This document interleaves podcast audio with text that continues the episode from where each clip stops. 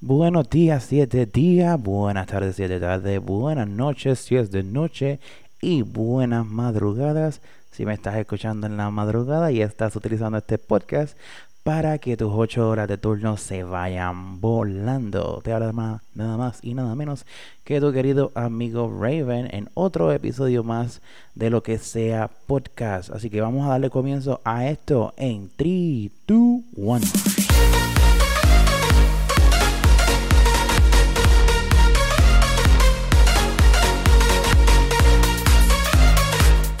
Se podrán haber dado cuenta, tenemos intro nuevo, me encanta.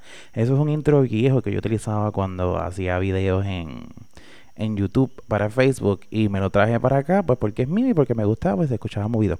Nada, eh, número uno, quiero excusarme con todo porque saben que yo intento, soy bien fiel en las cosas, intento que todas las semanas tengan un episodio nuevo. No pude eh, subir episodio por la última semana debido a un terrible dolor de muela que tenía. Eh, ya me sacaron la muela, gracias a Dios. So I'm back. Este episodio va a ser un episodio especial porque pues es de eh, vamos a hablar de noticias del mundo del cine, la televisión y todo lo demás. Y obviamente pues como siempre este su servidor le va a dar su reaction a lo que está pasando en estas cosas. Hoy vamos a hablar específicamente de la plataforma de Netflix que para mi sorpresa Netflix te estás poniendo los pantalones, así que un aplauso para Netflix que se está poniendo los pantalones y está trayendo cositas nuevas, así que vamos a hablar de unas cositas que va a traer Netflix para este 2022 que me tienen eh, enamorado, asombrado, me di eh, a la tarea de buscar esta semanita y aquí las tengo para ustedes. Para los amantes de las películas de terror o de las series de terror como American Horror Story, Netflix te trae en este 2022 a The Cabin of Curiosity. Va a ser una serie que contará con 8 episodios. Hasta ahora no sabemos si son continuos uno del otro o van a ser independientes. Esta serie se estrenará en este 2022 en dicha plataforma. Así que este año, como les dije, Netflix está poniendo los pantalones bien apretados. Esta serie contará con la, con la participación de directores de otras historias de terror como Babadook, entre otras.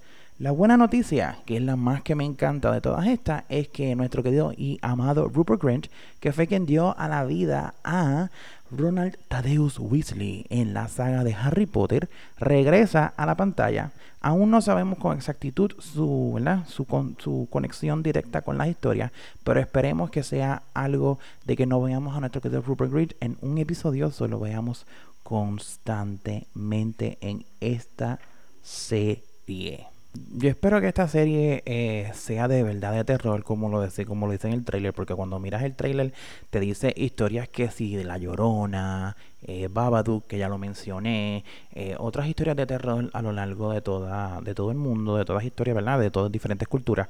Y yo espero que realmente sea una película de terror que no me decepcione como me decepcionó de, la película de terror o la versión de terror de La Bella Durmiente, que cuando vi la película, o sea, empezó bastante hype la película y cuando al final de momento yo como que, ajá, esto era todo.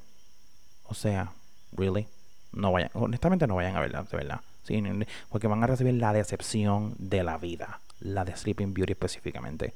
Eh, esta de Cabin in the Woods, Cabin in the Woods, Dios mío, dije Cabin in the Woods, Cabin of Curiosities, este se ve, se ve bien, se ve well made. Escuché, leí, eh, escuché el trailer, escuché bastantes comentarios del creador de Guillermo del Toro en internet, así que se ve prometedora. Vamos a darle el beneficio de la duda y cuando estrene, pues la veremos a ver si me si me si me cacha.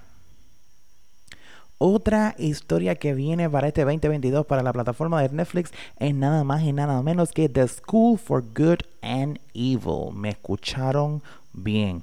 The School of Good and Evil o la escuela para el bien y el mal. Y el, nombre del título es bastante curioso y es como que imagínate que tú vas, eh, que los cuentos de hadas que tú conocías, eh, la, la Cenicienta, Blancanieve, Rapunzel, este, que no, la Sirenita, son historias que antes de ser eh, creadas para el uso y disfrute de los niños, tenían que pasar por una escuela y graduarse para poder convertirse en princesas, en héroes, en villanos, si tenías buenas notas.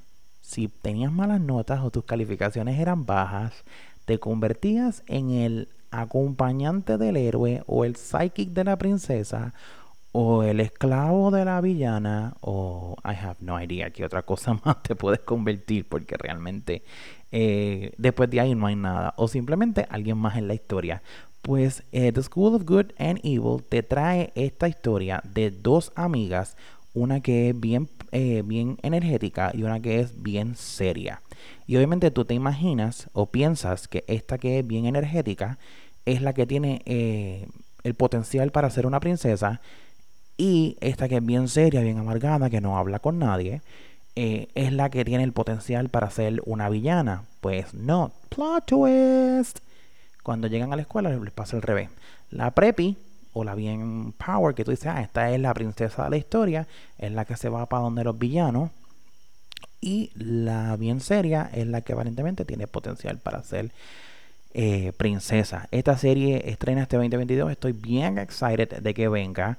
Y otra de las cosas y la cual tuve que ver el trailer cuatro veces para poder detectarla es que nuestra querida Charlize Theron estará en esta serie siendo la directora de la Escuela para la Maldad o para los malos. Eh, así que I'm excited, estoy, estoy excited porque pues no tiene, no, y me van, cuando miras el trailer de momento es como dices, ah, como que, ah, esto es otro Harry Potter en, eh, en potencia. No. La historia es completamente diferente. El trailer tiene otro vibe diferente. No tiene un vibe de Harry Potter, no tiene un vibe de este Fantastic Beast. Y hablando en ese tema, yéndonos por esa misma línea, otra noticia que me tiene completamente devastado. En esta me tiene devastado. I call shade en esta porque literalmente no, no la comparto. La opinión que pusieron en la internet y es que nada más y nada menos que la compañía productora de la saga o de la versión de la saga de Animales Fantásticos y dónde encontrarlos, después del estreno de la última entrega, recaudó solamente 400 millones de dólares y nada más esa misma cantidad se utilizó para crear la misma película. So, se está pensando rehacer las películas de animales fantásticos e irse un poquitito más anclados a la esencia de lo que es el mundo de Harry Potter. O ellos piensan, yo en lo personal, las tres entregas me encantaron.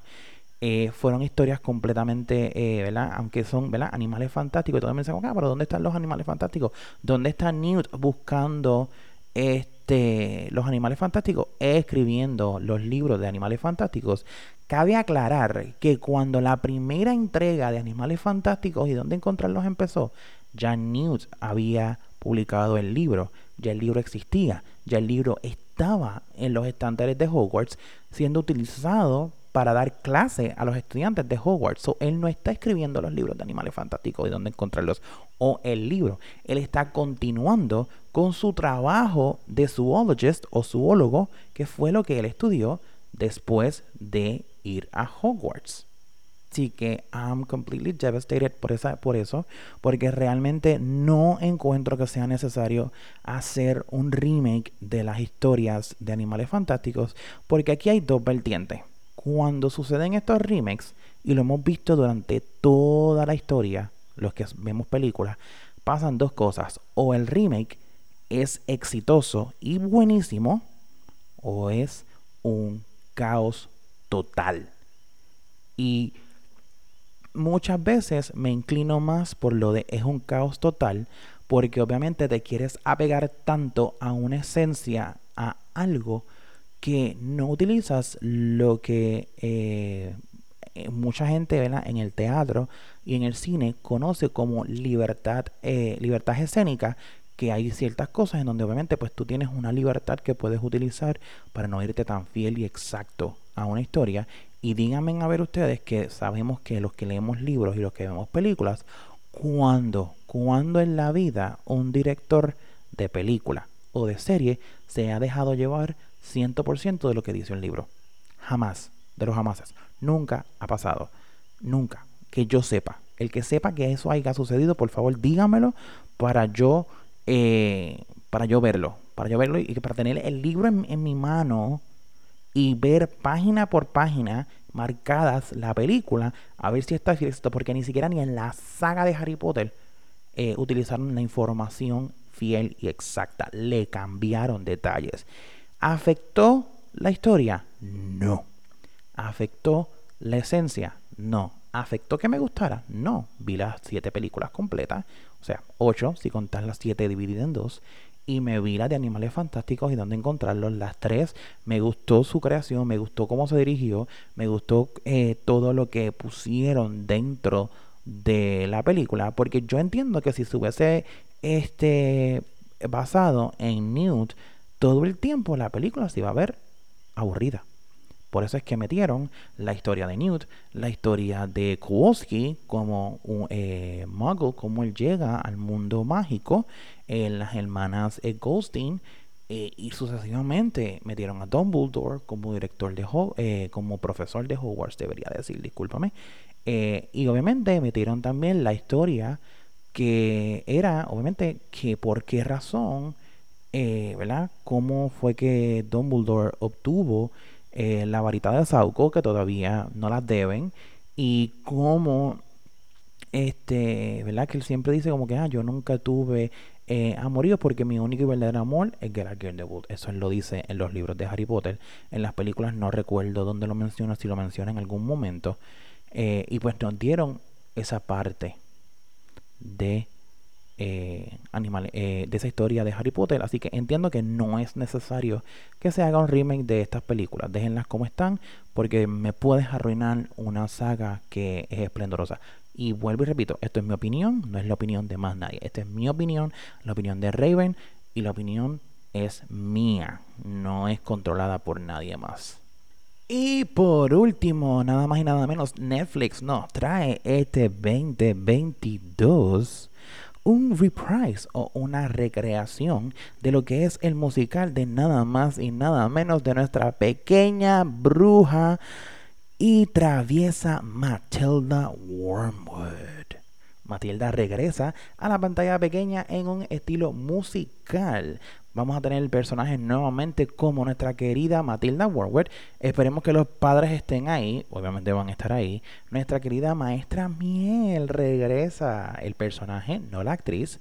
Y obviamente porque pues la actriz que hacía de la señorita Miel en la película de Matilda pues ya es una señora mayor, ya adulta.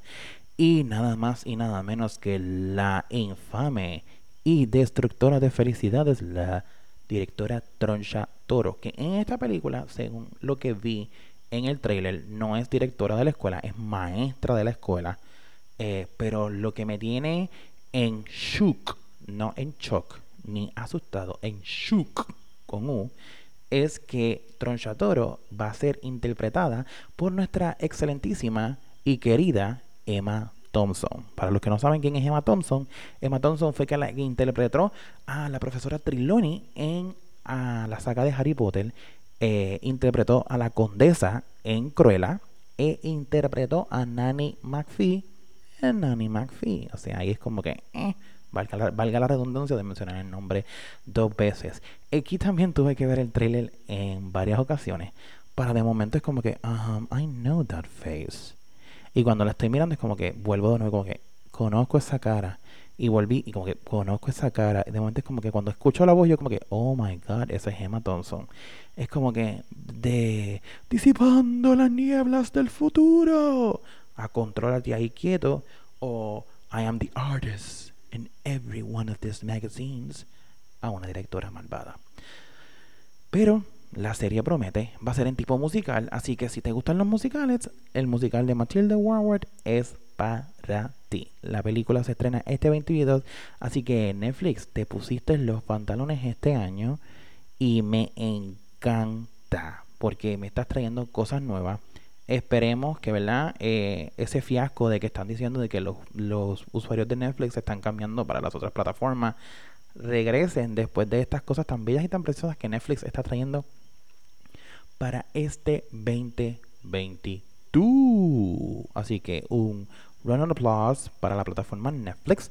Esto ha sido todo por hoy en los Raven News. Le habló su querido amigo Raven. Así que espero como siempre que estén bien, que se cuiden. El COVID todavía sigue dando bandazos en las calles, no se ha ido, no se va a ir. Por favor, si tienen síntomas, aílense, manténganse siempre bebiendo agua, hidratados aléjense de su familia, traten de siempre estar este, desinfectando las áreas que ustedes tocan. Los quiero, los amo, los aprecio. Recuerden que pueden este, ayudar a este podcast a que continúe. En el link abajo está en donde pueden dar su donación para que podamos seguir trayendo episodios para ustedes de calidad. Nos vemos, nos vemos y nos despedimos sin antes irnos con la oración que se destaca de este podcast. Así que, in the name of the Father, the Son, and the House of Gucci, bless this day and have it Gucci.